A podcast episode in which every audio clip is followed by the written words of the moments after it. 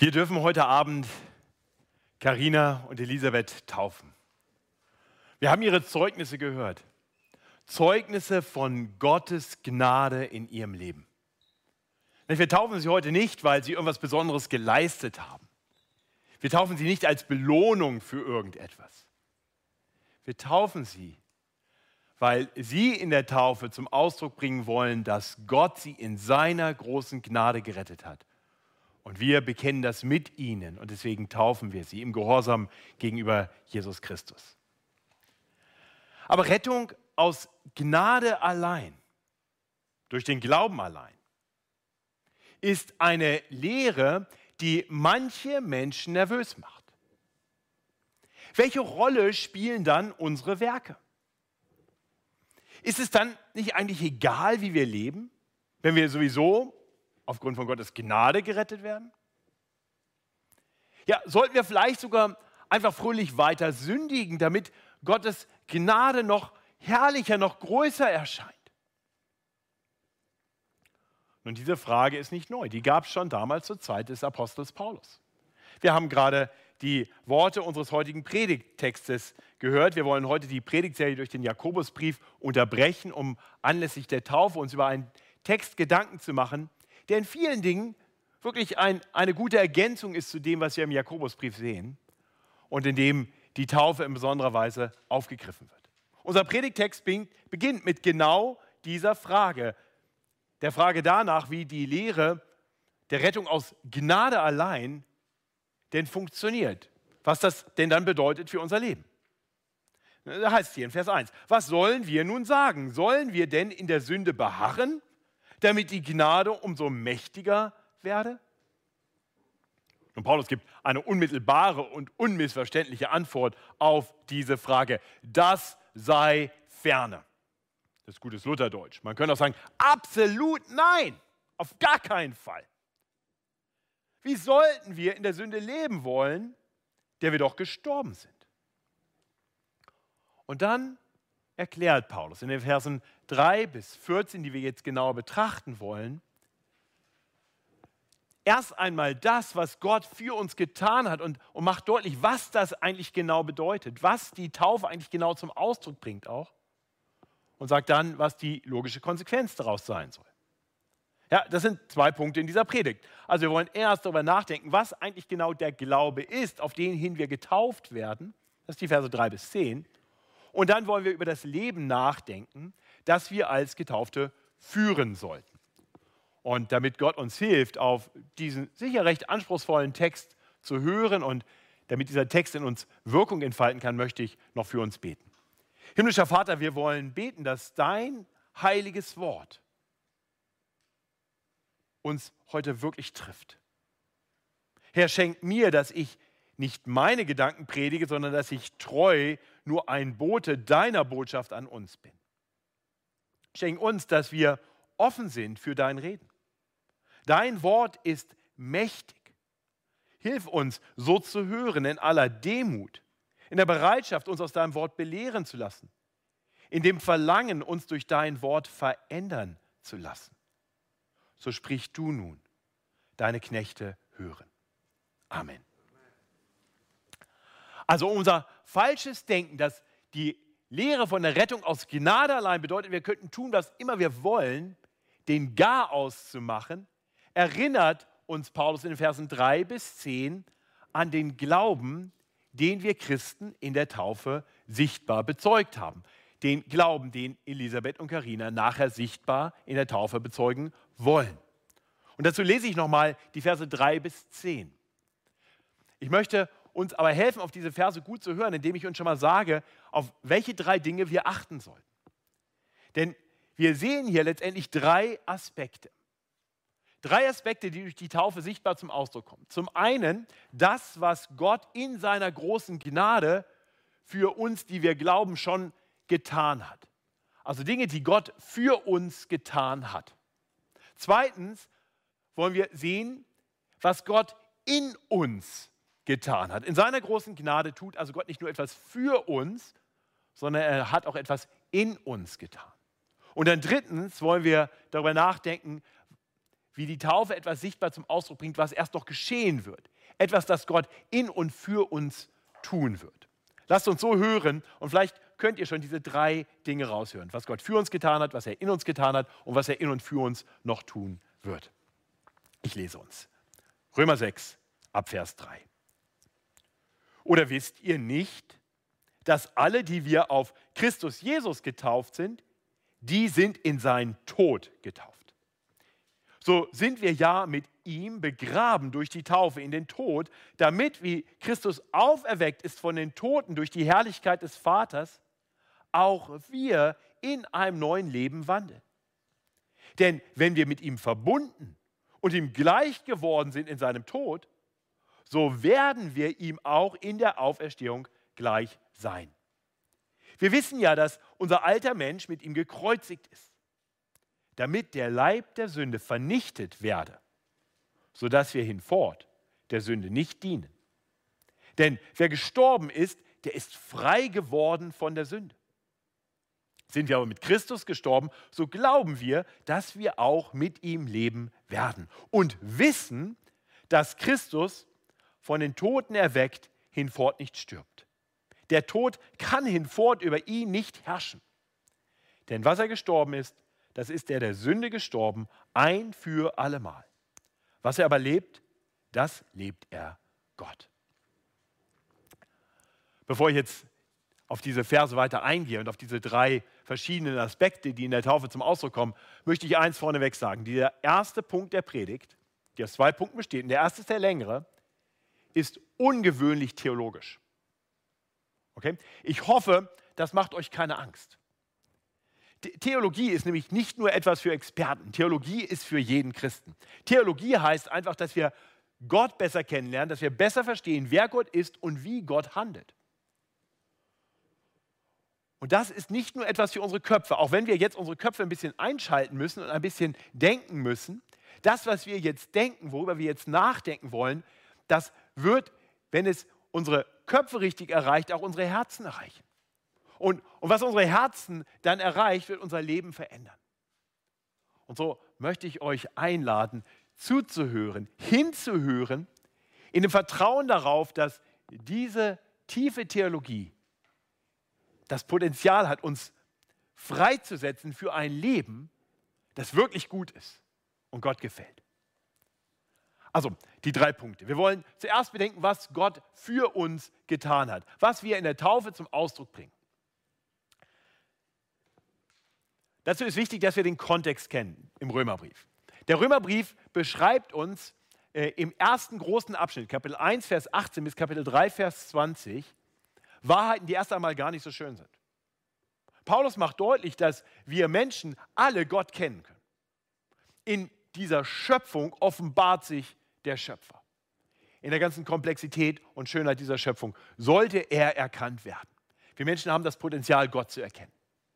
Aber wir wollen ihn nicht erkennen, wir schauen bewusst weg. Gott hat uns auch sein, äh, ein Gewissen gegeben, durch das wir eigentlich auch wissen sollten, wie wir leben sollten. Und, und doch rebellieren wir dagegen und versuchen das Gewissen irgendwie zu dämpfen, damit es uns nicht überführt. Und das macht Paulus deutlich in den ersten Kapiteln. Er macht deutlich, keiner lebt so, wie er es sollte. Wir alle wollen nichts von ihm wissen. Wir alle wollen nicht so leben, wie er es will. Wir alle gehen unsere eigenen Wege gegen Gott. Wir sind Rebellen und deswegen haben wir es verdient, von Gott, der die Menschen geschaffen hat, damit sie etwas seien zum Lobpreis seiner Herrlichkeit, gerichtet zu werden. Ja, Gott hat uns Menschen alle gemacht. Er hat uns gemacht, damit wir unter seiner guten Herrschaft in seiner Schöpfung leben, ihn abbilden, ihn repräsentieren. Aber das wollen wir Menschen nicht. Und das kann ein gerechter Gott nicht zulassen. Und so stehen wir alle unter dem gerechten Gericht Gottes. Wir hatten alle seinen Zorn verdient. Wir alle hätten den Tod verdient. Und Paulus beschreibt das und am Ende von diesem Abschnitt, Kapitel 3, Vers 20, können wir eigentlich nur kapitulieren und sagen, dann ist es alles aus, dann habe ich keine Chance, dann bin ich verloren. Und so, so schlecht diese Nachricht ist, so wichtig ist sie, weil das, was dann kommt, nämlich die Botschaft von Gottes rettender Gnade, kann nur deshalb so hell leuchten. Und wir werden nur verstehen, wie gut diese Nachricht wirklich ist, wenn wir verstehen, wie schlimm unser eigentlicher Zustand wirklich ist. Und dann kommt Kapitel 3, Vers 21. Und dann kommt der Abschnitt bis zum Ende von Kapitel 5, in dem Paulus beschreibt, dass wir, obwohl wir von Gott getrennt waren, obwohl wir nicht so gelebt haben, wie wir leben sollen, obwohl wir Gottes Gericht, seinen Zorn verdient gehabt hätten, allein durch seine Gnade gerettet werden können. Alle, die an ihn glauben, werden ohne Verdienst durch ihre Werke gerecht, durch seine Gnade, durch die Erlösung, die durch Christus Jesus geschehen ist, so heißt es in Kapitel 3, Vers 24. Das heißt, Gott hat etwas getan, er hat eingegriffen. Wir Menschen haben uns von ihm abgewandt. Wir wollten nicht wissen, dass es einen Gott gibt. Wir wollten nicht so leben, wie er sagt. Wir sind unsere eigenen Wege gegangen, getrennt von Gott. Und Gott in seiner großen Gnade und Barmherzigkeit kam in Jesus Christus zu uns Menschen. Er kam zu uns. Und er hat dann das Leben gelebt, was wir hätten leben sollen. Jesus lebte das vollkommen gute Leben, im perfekten Gehorsam gegenüber seinem Vater, voller Liebe, zu Gott und zu den Menschen. Er tat das aber nicht nur, um uns zu zeigen, wie das geht, sondern er tat es, um das für uns zu tun. Herr Paulus beschreibt, dass Christus vollkommen gerecht war und als der eine Gerechte, als der eine vollkommene Gehorsame alle Segensverheißungen Gottes ererbt, alles, alles verdient hat, was Gott denen versprochen hat, die im Gehorsam leben. Christus allein hat das getan. Er hat diese perfekte Gerechtigkeit. Und Christus sagt dann zu uns Menschen, wenn ihr zu mir kommt, wenn ihr euch mir anvertraut, dann, dann umkleide ich euch mit meiner Gerechtigkeit. Das ist so, wie wenn er seinen großen Mantel um uns legt und Gott uns anschaut und sieht uns umkleidet mit Christi Gerechtigkeit. Jeder, der zu Jesus flieht, ist nun aus Gottes Sicht gerecht.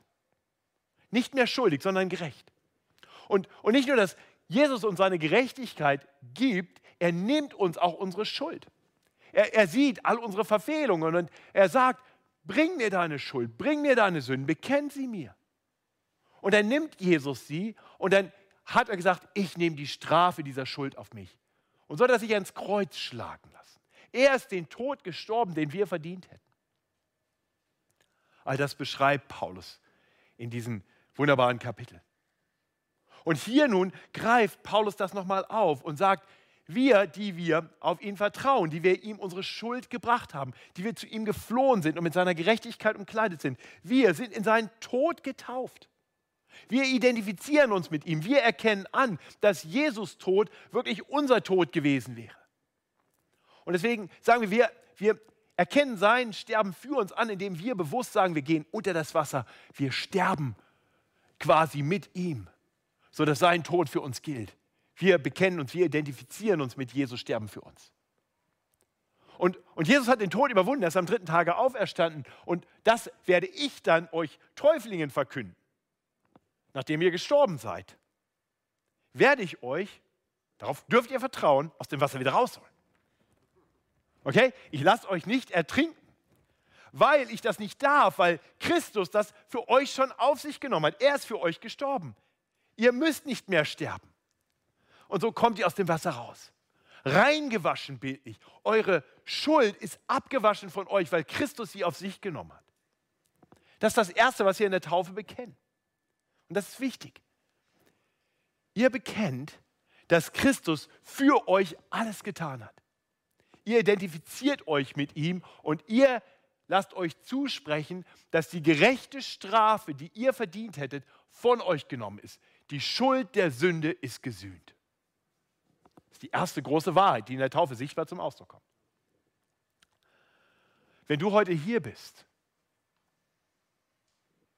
und noch nicht erkannt hast, dass du ein Problem hast mit Gott, wenn du ihn bisher noch ausblendest und sagst, den gibt es ja gar nicht, wenn, wenn du nicht wahrnehmen möchtest, den Schöpfer, der sich in seiner Schöpfung offenbart und in so vielen anderen Dingen, dann bete ich, dass, dass er dir die Augen auftut dass du ihn wieder erkennst. Dass, dass dein Gewissen dich überführt von deiner Rebellion gegen ihn. Und möge der Herr dir zeigen, dass, dass er, wie wir das im Zeugnis gehört haben, dass er wie, wie ein liebender Vater auf dich wartet, auf den verlorenen Sohn, die verlorene Tochter und, und dich ruft. Komm, Ich bete, dass du den Mut hast, es zu wagen, dich auf ihn einzulassen und zu erkennen, er will dich frei machen. Frei von aller Schuld. Er will dir eine Gerechtigkeit schenken, die du vor Gott brauchst und die du in dir selber nicht finden wirst. Oh, ich hoffe, du glaubst das. Ich hoffe, du vertraust darauf. Karina und Elisabeth glauben das. Sie vertrauen darauf und diesen Glauben bekennen sie in der Taufe. Also Christus hat etwas Großartiges für uns getan. Aber er hat nicht nur etwas für uns getan, er hat auch etwas in uns getan. Und mir ist ganz wichtig, dass wir das auch verstehen. Wir Christen reden ganz viel davon, was Jesus für uns getan hat. Wir reden nicht ganz so oft davon, was er in uns getan hat. Aber auch das bringen wir in der Taufe zum Ausdruck. Wir, wir sagen nämlich nicht nur, dass Christus was getan hat, sondern dass mit uns etwas grundlegend passiert ist. Wir bekennen ein Werk Gottes in uns. Unser alter Mensch wurde mit Christus gekreuzigt, wie es hier in unserem Text heißt. Und wir sind zu einem neuen Leben auferweckt. Das heißt, Gott hat etwas grundlegend in uns verändert. Einst waren wir Menschen, die beherrscht wurden von der Sünde. Und nun sind wir freigesetzt von dieser Fremdherrschaft der Sünde. Wir sind freigesetzt zu einem Leben zur Ehre Gottes, zu einem wirklich guten Leben. Wir sind auferweckt zu diesem neuen Leben, wie es am Ende von Vers 4 heißt. Dank der wirksamen Gnade Gottes sind wir nun fähig, nicht zu sündigen. Wir sind befähigt, nicht zu sündigen. Mag dich ein bisschen überraschen, wenn ich das jetzt sage, aber Nichtchristen sind dazu nicht in der Lage. Nichtchristen können nicht nicht sündigen. Nichtchristen sündigen immer. Ja, selbst in ihren allerbesten Werken. Denn selbst das beste Werk, das ein Nichtchrist tut, wird er nie tun zur Ehre Gottes. Aber Gott sagt uns, dass er uns geschaffen hat, damit wir in dieser Welt etwas sein zum Lobpreis seiner herrlichen Gnade. Aber wenn ich meine guten Werke tue, nicht zu seiner Ehre, damit er gelobt wird, sondern für mich selbst, damit ich Anerkennung finde, dann raube ich ihm etwas, was ihm gebührt. Und das ist Sünde. Okay? Also ein Nicht-Christ kann nicht nicht sündigen. Aber wenn Gott in unser Leben eingegriffen hat, wenn er uns verändert hat, wenn er unsere alte Natur weggeschoben hat und in uns hineingekommen ist, dann werden wir befähigt, nicht zu sündigen. Ist das klar? Ihr bringt zum Ausdruck in eurer Taufe, dass ihr neue Menschen seid. Die, die alte Karina, die alte Elisabeth wird sichtbar im Wasser der Taufe ertränkt. Und das mag schon 16 Jahre her sein, das, was du heute bekennst, aber es ist Fakt. Einst haben wir alle nicht so gelebt, wie es Gott gefällt. Einst waren wir Rebellen gegen Gott und diese alte Sündennatur, in der immer nur die Sünde dominiert hat, die ist so nicht mehr. Gott ist durch seinen Geist in unsere Herzen eingezogen. Das hat Paulus im Römerbrief Kapitel 5 schon bekannt gesagt, dass da, wo wir zum Glauben kommen, Gottes Geist uns füllt. Das heißt, wir sind nicht nur in Christus hineingeflohen in ihn und umkleidet mit seiner Gerechtigkeit, sondern Christus ist auch in uns. Durch seinen Geist lebt er in uns. Und er befähigt uns nun zu einem neuen Leben. Oh, Halleluja, was für eine gute Nachricht. Preist den Herrn für seine verändernde Gnade. Das sollten wir nie vergessen. Christus wohnt durch seinen Geist in uns und befähigt uns zu einem Leben, das Gott gefällt. Wir müssen nicht mehr sündigen. Wir können so leben, wie es wirklich gut ist. Das ist die zweite große Wahrheit, die wir in der Taufe zum Ausdruck bringen. Wir haben nicht nur die Schuld der Sünde überwunden, wir wissen auch darum, dass die Macht der Sünde gebrochen ist. Das heißt, unser Retter hat für uns und in uns alles getan, damit wir jetzt schon hier auf Erden schon das sein können, immer mehr das sein können, was wir eines Tages definitiv und vollkommen sein werden. Wir können jetzt schon frei von Sünde leben. Wir können der Sünde widerstehen, Eines Tages werden wir ganz frei davon sein. Das ist der dritte Aspekt. Denn die Taufe ist in gewisser Weise auch eine Vorschau auf das, was eines Tages passieren wird. In der Taufe bringen wir zum Ausdruck, dass wir eines Tages wirklich sterben werden und wirklich auferweckt werden zu einem neuen Leben in der Herrlichkeit Gottes. Eines Tages wird, wie es in Vers 6 heißt, der Leib der Sünde vernichtet werden. Dann wird es keine Sünde mehr in uns geben, überhaupt gar keine mehr.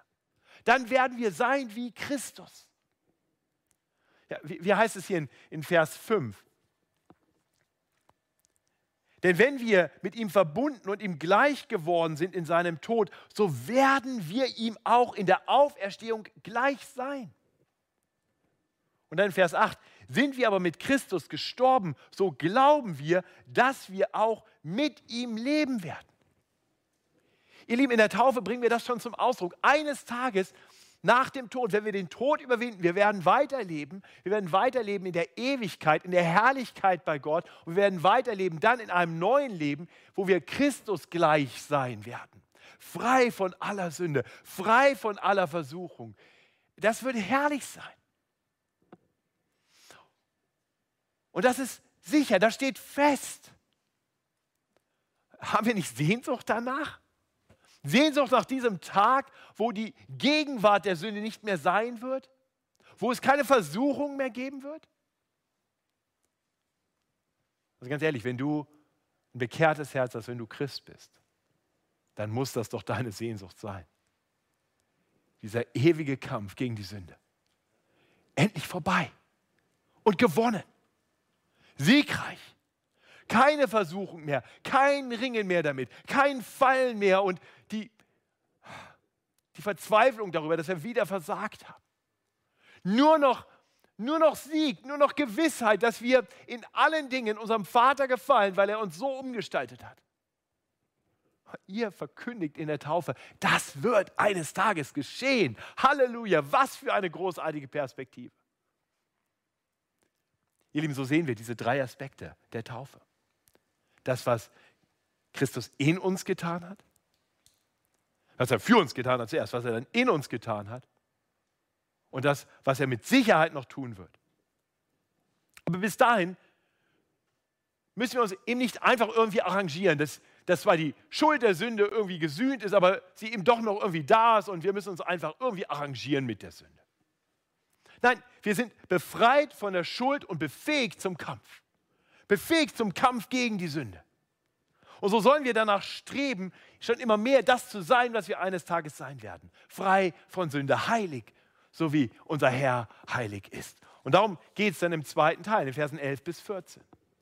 Nicht basierend auf diesen großen Wahrheiten, die wir in der Taufe zum Ausdruck bringen, folgt nun ab Vers 11 ein Aufruf, eine Aufforderung zu dem Leben, das wir nun führen sollten und das wir nun führen können. Ich lese uns diesen Abschnitt. So auch ihr. Haltet dafür, dass ihr der Sünde gestorben seid und lebt Gott in Christus Jesus. So lasst nun die Sünde nicht herrschen in eurem sterblichen Leibe und leistet seinen Begierden kein Gehorsam. Auch gebt nicht der Sünde in euren, eure Glieder hin als Waffen der Ungerechtigkeit, sondern gebt euch selbst Gott hin als solche, die tot waren und nun lebendig sind. Und eure Glieder, Gott, als Waffen der Gerechtigkeit. Die Sünde wird nicht herrschen können über euch, weil ihr ja nicht unter dem Gesetz seid, sondern unter der Gnade. Ich hoffe, ihr merkt sofort, diese Verse sind jetzt die praktische Anwendung der theologischen Wahrheiten aus den ersten Versen. Ja, also gute Theologie hat praktische Konsequenzen. Basierend auf Gottes Gnade ruft Paulus uns jetzt zu, immer mehr das zu sein, was wir eigentlich schon sind. Haltet dafür, dass ihr der Sünde gestorben seid und lebt Gott in Christus Jesus. Manchmal leichter gesagt als getan. Die neue Realität, dass die Sünde keine Macht mehr über uns hat, dass wir jetzt schon ein neues und ewiges Leben haben, die verlieren wir immer mal wieder aus dem Auge. Wir, wir fallen in alte Verhaltensmuster zurück. Wir, wir lassen uns wieder gefangen nehmen von der Sünde, von Versuchung, denen wir nachgeben. Und ich glaube, das kennen wir, so diese, diese Verhaltensmuster, die so in uns drin sind, dass wir sie nicht gebrochen bekommen. Ja, manche Schüler nähern sich dem Ende des Schuljahres und vielleicht sogar dem Schulabschluss. Und dann kommt der Schulabschluss und, und am nächsten Tag bist du kein Schüler mehr. Das ist total seltsam. Alle, die das Schulleben hinter sich haben, die, die können das, glaube ich, nachvollziehen. Also ich erinnere mich noch gut, obwohl ich jetzt schon ein alter Sack bin, aber damals. Das haben wir nicht gesagt. Damals habe ich Abitur gemacht und das war ja nicht ganz das Ende vom Schuljahr, es war noch nicht Ferien. Das heißt, alle anderen sind am nächsten Montag wieder zur Schule gegangen und ich dachte, da muss ich eigentlich auch hin. Aber ich war ja kein Schüler mehr. Ich, nee, musste ich nicht.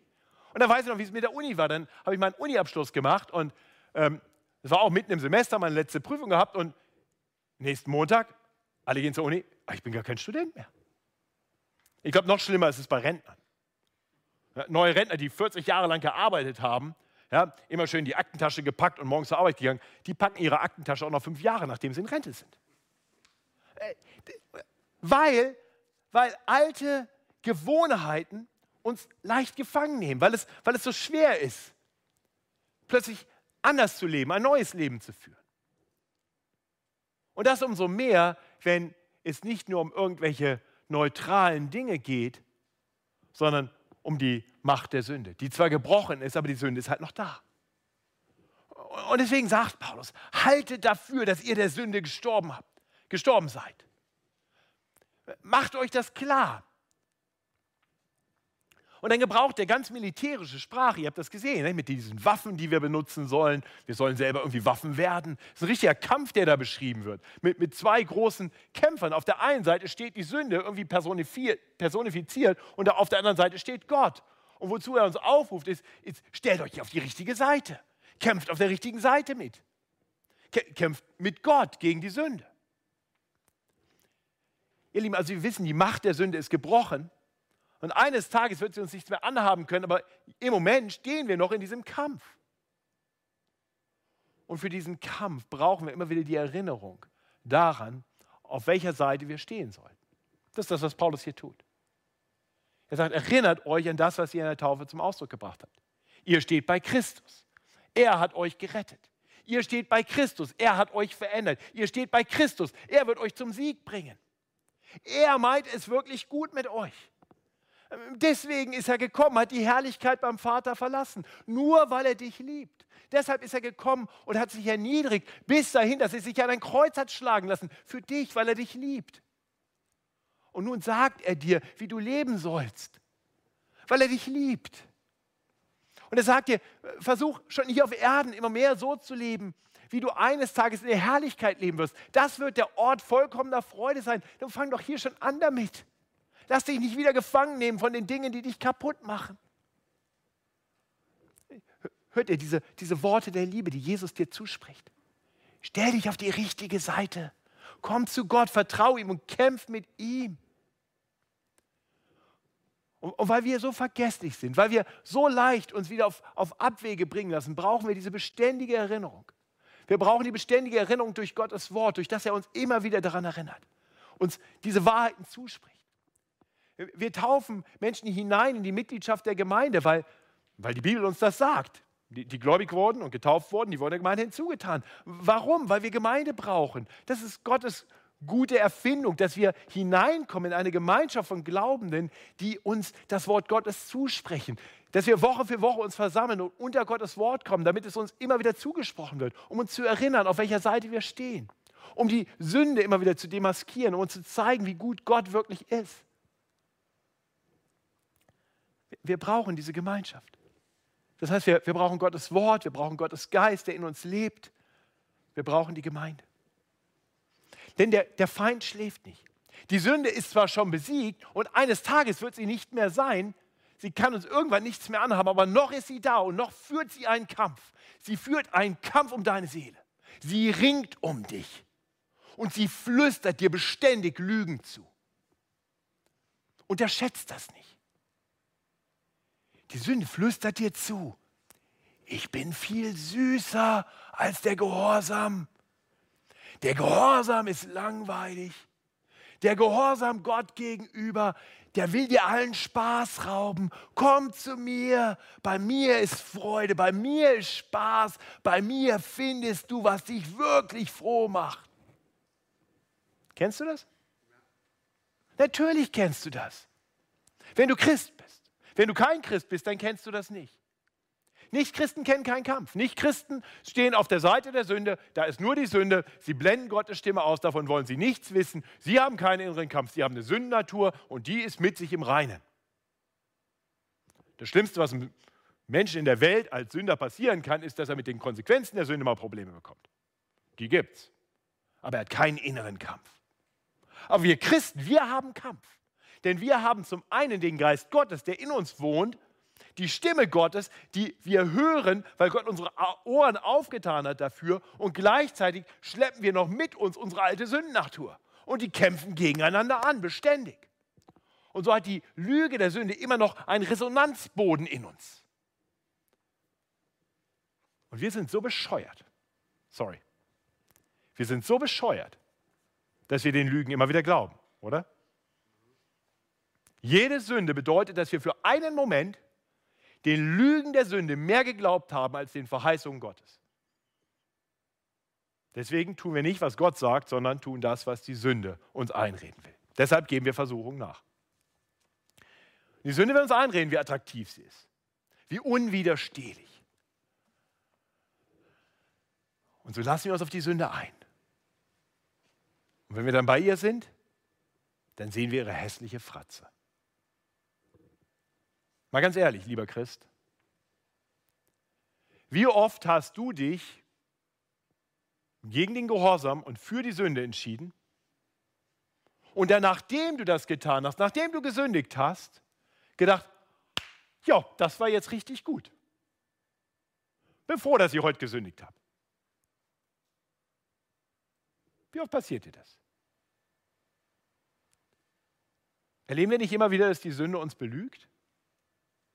Dass die Sünde uns alles Mögliche verspricht und wir lassen uns in umnebelten Momenten darauf ein und vertrauen den Versuchungen der Sünde und folgen ihnen, nur um dann festzustellen, dass es wieder leere Versprechungen waren, dass die Sünde nie das leisten kann, was sie verheißt.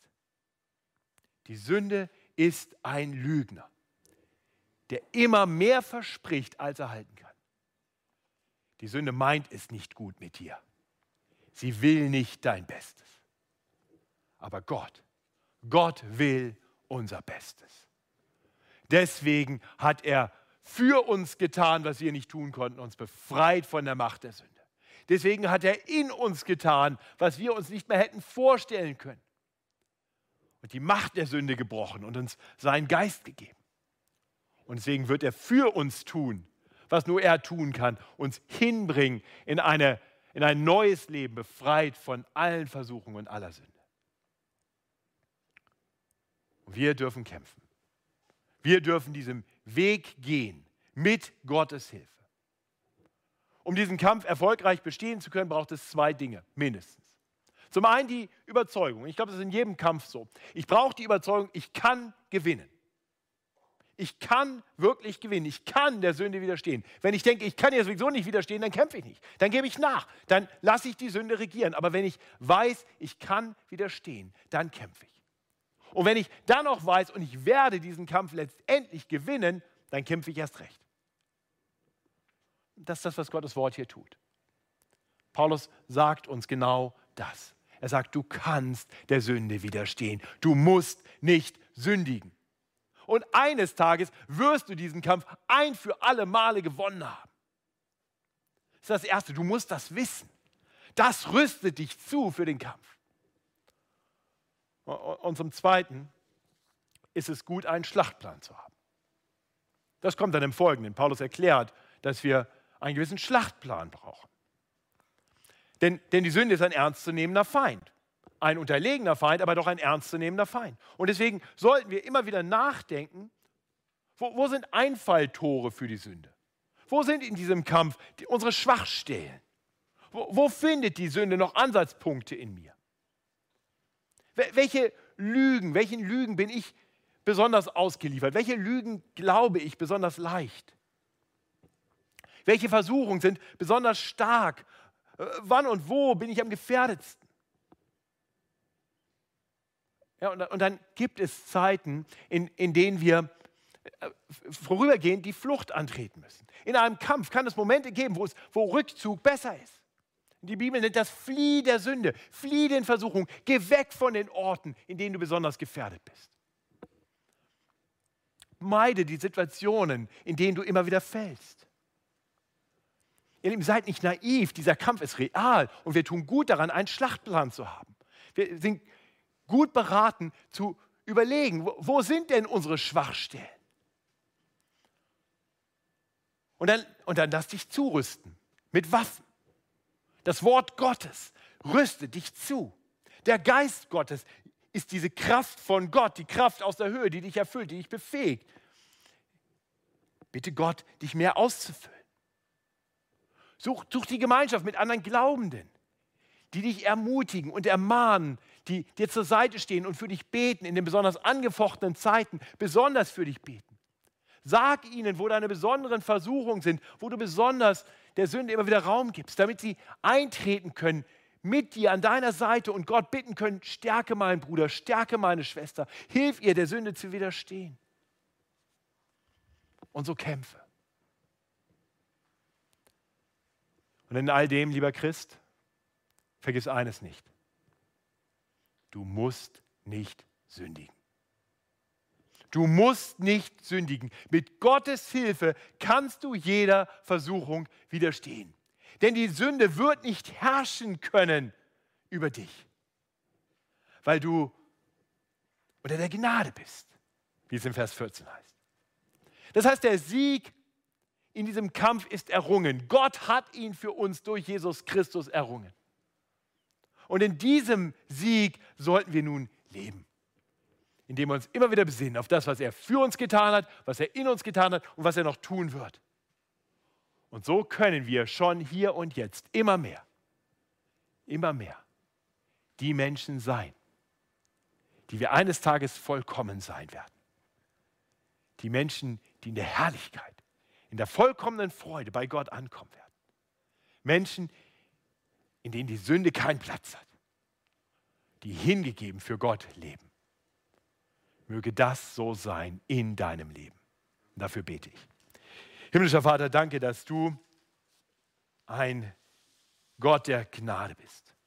Danke, dass du in deiner Barmherzigkeit und Liebe uns nicht in unserer Verlorenheit belassen hast, sondern dass du zu uns gekommen bist.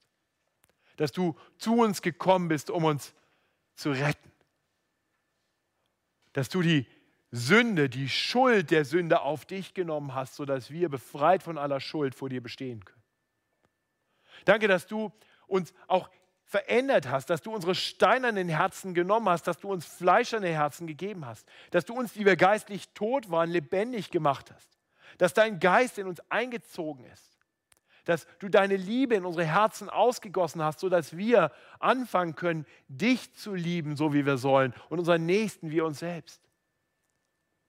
Ja, und danke, dass du uns verheißen hast, dass du uns eines Tages befreien wirst von allen Versuchungen und von unserem Sündenleib. Herr, hilf uns im Wissen darum, immer mehr so zu leben, dass wir etwas sein zum Lobpreis deiner herrlichen Gnade. Gepriesen seist du. Amen.